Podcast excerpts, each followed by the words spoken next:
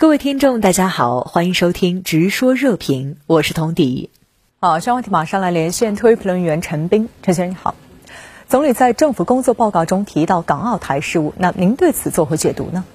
主持人好，在总理的政府工作报告中，对港澳台问题呢做了专门的论述，可见呢这是重要的议题。我们呢先看港澳工作，总理说呢，中央政府依照宪法和基本法，有效实施了对特别行政区的全面管制权。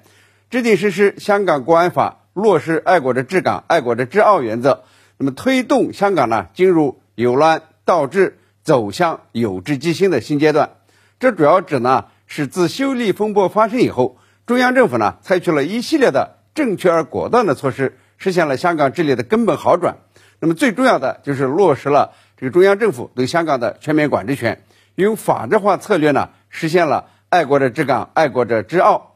今后呀，港澳工作的重点是，中央政府呢将全面准确、坚定不移地贯彻“一国两制”、“港人治港、澳人治澳”、高度自治的方针，深入推进粤港澳大湾区建设，发展经济、改善民生，实现有志即兴，保持呀这个香港、澳门的长期繁荣稳定。那么特别值得注意的是，总理呢在讲港澳台问题前，先谈了筑牢中华民族共同体意识为主线，促进各民族共同团结奋斗。共同繁荣发展，这呢是一个新的提法。这个中华民族共同体是超越地域，但是以中国文化为特征的，必将呢激励全民族呀共同奋斗，为民族复兴而站在一起。心往一处想，劲往一处使。嗯，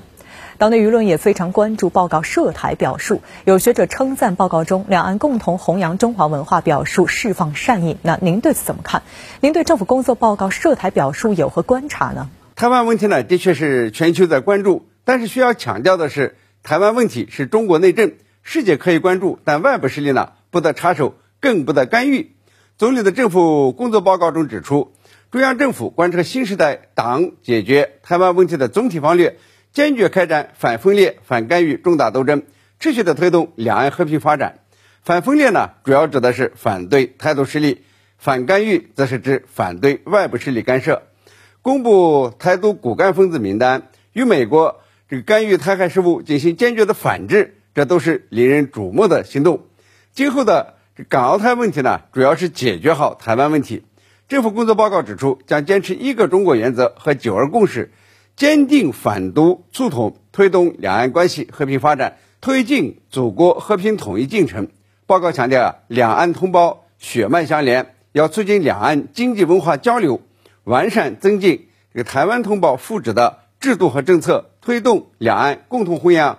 中华文化，这共同心共创复兴伟业。也就是说呀，和平统一呢仍然是对台政策的主旋律，而且呢将通过有利于两岸共同发展的制度和政策来凝聚共识，保持台海和平。给我的感觉是，政府工作报告呢大吹和风，清风徐来，希望两岸人民呢都以。民族复兴大业为出发点，把两岸事务当自家的事，哎，就一定能够维护台海和平，共同发展。好，谢谢陈斌先生在线和我们分享您的观点，谢谢。